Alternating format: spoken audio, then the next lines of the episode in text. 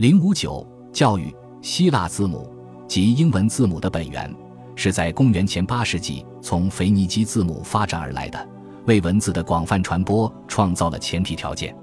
到了公元前五世纪，一个男性公民能读会写被认为是理所当然的事情，这就使我们很难确定文字是怎样传播的。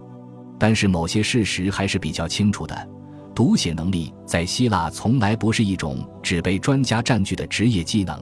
从一开始，写作就被用于大量的活动中，从写作诗歌到咒骂敌人，从公布法律到投票选举，从雕刻墓碑或题词到书写商品目录。目不识丁被认为是愚昧的、没有教养的。然而，我们的资料也显示，写作、拼读和语法知识的掌握也存在水平等级。只有文化普及的社会才能提供这样的从半文盲到文盲的证据。当然，没有迹象表明女性被期待和被鼓励去阅读，尽管他们中的不少人有这种能力。为谨慎起见，我们应该说，在雅典这样的城市里，有半数以上的男性能读会写。希腊城市在古典时期和希腊化时期的文化水平要高于二十世纪之前西方文化的任何阶段，但是。由于多种原因，希腊文化仍然是一种口传文化。人们喜欢的交流方式是口头的，而不是书面的。记住这一点也很重要。文化普及意味着学校教育的普及。有组织的学校最早在公元前六世纪末就出现了。教育是要付费的，但是费用很低，因为学校教师通常被人看不起。雅典法律规定了开学和放学的时间。允许上学的男童数量和年龄，并建立了对教师的国家监管。很明显，这是一种为了使孩子免受教师侵害的道德保护。那些能花得起钱的孩子上学时，则由奴隶陪伴。学校教育从七岁开始，无疑对很多人来说，在学习基本技能所必须的三四年之后，不能继续学习。但人生的下一个阶段被认为是从十八岁开始的。所以，我们必须设想，很多人有十年的学龄。教育在传统上被分为三个领域，由三个不同类型的老师进行传授：文学、体育和音乐。文学从阅读和写作、语法和语言工作开始学起，也包括背诵诗歌、吸纳道德内容、讨论有限的文学作品和作者提出的其他问题。教师十分强调呆板的练习和写作。为了弥补自己较低的社会地位，他们会通过体罚学生建立纪律约束。学生们不学习散文作品，也不学习数学或者任何技术性的科目。希腊人总体上认为诗人有益于指导实践，他们的道德价值反映了他们的教育实践。体育教育是在摔跤场上完成的，有专业老师指导。至少有一部分体育教育是公开的。包括在希腊从事的基础运动，这些都是个人的而不是团体的项目。音乐在古典时期似乎已经丧失了原有的地位，包括歌队舞蹈和乐器演奏。我们很容易看到，这种教育起初是贵族的，提供的基本文化和体育技能是为了满足在运动场和酒会中的炫耀的需求。但是在古典时期的雅典，很多迹象表明。教育是为了满足更广大群体的需要，这也能解释阿里斯托芬云里的几种教育类型之间存在的明显冲突。到公元前四世纪末，雅典体制已经足够标准和普及，由国家对青年人的训练体系进行完善。所有成年人从十八岁开始，要在专门任命的官员指导下，在体育场内和军事训练中度过两年的时间。这种被称为埃菲贝亚的组织。在希腊化时期，成为一个希腊城市的标志，也是公民和非公民之间的主要区别。然而，阿里斯托芬的《云》的焦点是展现了一种存在于初级教育和高等教育之间的不同的冲突。这部剧写作的时代是公元前五世纪二十年代，此时已形成系统的高等教育，试图训练年轻人参与公共生活。巡游的讲演者展示着对古文物学、人类学、数学或语言学等神秘学科的知识，特别是公共演说的技巧，是公元前五世纪的生活中已被普遍接受的一部分。它反映了交流的便利以及对知识分子演说技巧的高度重视。雅典的发展吸引了大量的讲演者汇集于此，柏拉图就对大量名人的造访感到非常兴奋。这些人包括利昂提尼的高尔基亚、阿卜蒂拉的普罗塔格拉、凯奥斯的普罗迪科、兰普萨库斯的阿纳克萨格拉、厄里斯的西比阿斯以及哈利卡纳苏斯的希罗多德。柏拉图也在这些被称为智者派的人与雅典的苏格拉底之间建立了对照。他们传授各种知识，而苏格拉底声称自己无知。他们在公众演说中炫耀自己的技能，而苏格拉底只能提出问题，拒绝准备好的现成答案。他们教学生让人变得更好，而苏格拉底只是要确认人类的无知。他们收取高额的学费，而苏格拉底是免费的。但是在诸如普罗塔哥拉篇和高尔基亚篇这样的对话里。主要的冲突没有反映当时的观点，也没有区分苏格拉底和那些智者的行为。智者派的观点在其他章节中也有讨论，但是对阿里斯托芬来说，这些人在怀疑论和道德相对论方面，在对金钱的热爱和对知识主张的自命不凡上都非常相似，反映了普通雅典人的偏见。他们使人们对诸如神的存在和服从法律的责任之类的基本社会道德观提出了疑问。有些人甚至鼓励自己的学生认为政治体制是没有意义的。如果说他们教了什么有用的东西的话，那就是把坏说成好的能力。公开演讲技能意味着辩论基本理论的发展，对劝说心理活动的了解，以及视修辞艺术独立于真理信仰之外的意愿。这套技巧的结果似乎有点用处。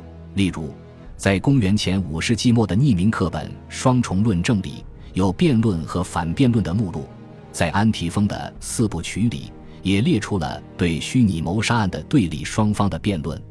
但是，如果一个人学习了对一个案例两方面的辩论，他怎么能知道哪一个是正确的呢？公元前五世纪末，智者派对贵族青年的影响是巨大的。新一代政治家出现了，他们更老于世故，也更愤世嫉俗，与蛊惑民心的政客的粗鄙态度形成对立。他们卷入了这一时期各种各样的寡头政变，使宣称政治是一种艺术的企图受到怀疑。至少在现实世界里是如此。但显然，在公元前四世纪的两个伟大教育家柏拉图和伊索克拉底的指导下，智者派教育体系朝着两个方向发展。在柏拉图的对话所展现的公元前五世纪这一虚构世界的背后，存在着日益有效的公元前四世纪的教育机构，试图为新的哲学时代创造领袖，几乎系统地研究了从数学到形而上学的哲学的各个分支。伊索克拉底是天生的教育家，却堪称雅典最乏味的作家。非常不幸的是，他竟然活到了九十八岁高龄。他推进了智者派运动。为学生提供毫无内容可言的技巧训练，于是修辞学成为一种普遍的艺术，不仅用于公开演说，还适用于各种语言场合。他还提供了一种普及的文化教育，据说许多著名的演讲家和文化名人都跟他学习过，但是他的理论缺少让人深入思考的动力。尽管如此，这些方法依然非常适合作为高等教育框架的标准模式。柏拉图和伊索克拉底的冲突发展了逻辑学和修辞学的系统理论，这一点我们在亚里士多德的著作里是能够感觉到的。也发展了哲学和修辞学之间的对立，而正是这两种适合成人心智的精神活动形式，在古代世界的文化中占据了首要地位。受许多相同趋势影响的医药行业的发展，成为与修辞学和哲学并行前进的一个现象。希腊医生早在公元前六世纪就因其医术而闻名，能够在希腊建筑或者波斯国王的宫廷中获得高薪。同时，作为国家付费的城市医生，则拥有显赫的地位。他们的科学理论来自于艾奥尼的哲学家，他们的技术来自于学徒经验、祖传和实践。在公元前五世纪，在意大利南部和艾奥尼的两个城邦科斯和奈达斯出现了更加稳定的。可以确证的医生团体，到了公元前四世纪末，科斯和奈达斯建立了具有明确传统的医学院，与同时代的从巡游智者到哲学和修辞学学校的发展有着明显的相似之处。这一发展过程在希波克拉底文集中得到了体现。科斯的希波克拉底是苏格拉底的同时代人，很可能生活在公元前四百三十年到前三百三十年之间。希波克拉底文集则收集了他写作的医学论文，这些文章显示出一个经验数据的既定体系，涉及医学的各个方面：解剖学、生理学、妇科医学、病理学。流行病学和外科手术，其中很多观察涉及医学的普遍理论，比如四种心情的理论。希腊的医学对饮食和养生多有强调。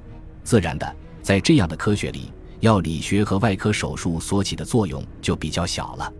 许多早期的论文也反映出，医生们努力把自己的职业同自然哲学家、智者派和非理性医学、魔术。巫师和江湖郎中区分开来，尽管他们认为自己是在医神阿斯克勒庇俄斯庇护下的一个行会，但实际上，他们对疾病或治愈并不求助于神圣的解释。在医生职业和各种治疗崇拜之间，还留有一个谜团，后者通常与阿斯克勒庇俄斯或其他有治疗功能的神有关。对医学的两种态度可能也共存共生。非常类似今天的正统医学和顺势疗法。更理性的说，科学医学似乎远比信仰低效。它能在这个世界上生存下来，倒是令人意外。希波克拉底的誓言体现着新医学的准则，也揭示了他的组织形态。我像尊敬父母一样尊敬我在医学上的导师，与他分享我的生活，偿还所有我欠他的债务。我视他的儿子为我的兄弟，教他们医学知识。如果他们想学的话，无需付费或签合同。我要把戒律、讲义和所有其他所学传给我的儿子，传给我导师的儿子，传给那些正式学徒的学生，绝不传给其他的人。医学作为一种技艺，是一种能被学徒学习或者继承的概念，与医学作为科学知识的体系和作为一种道德生活方式的概念融合在一起。所以。这一誓言以及他所神化的态度，能够一直作为医学实践的中心内容传承到今天，毫不奇怪。社会是由彼此联系的现象构成的，研究他们如何彼此协调，令人着迷。可能这就是我写这一章的充分理由。然而，社会历史也可以被看作是人们创造艺术、文学和思想体系的背景。理解他们是至关重要的，但解释他们却是不可能的。古典希腊世界最独一无二的是它的文化成就。如果我们能停下来问一下这些成就是怎样形成的话，我认为至少在雅典存在一种传统社会与公共生活、私人生活的复杂性之间的严重冲突，而这种复杂性在将个人从传统的束缚中解放出来的同时，并未让其失去社会身份。事实上。我们谈及的严重冲突普遍存在于希腊城邦，只不过在雅典这一典型中展现出来。雅典堪称城邦潜在动力发挥作用的典范。恭喜你又听完三集，欢迎点赞、留言、关注主播，主页有更多精彩内容。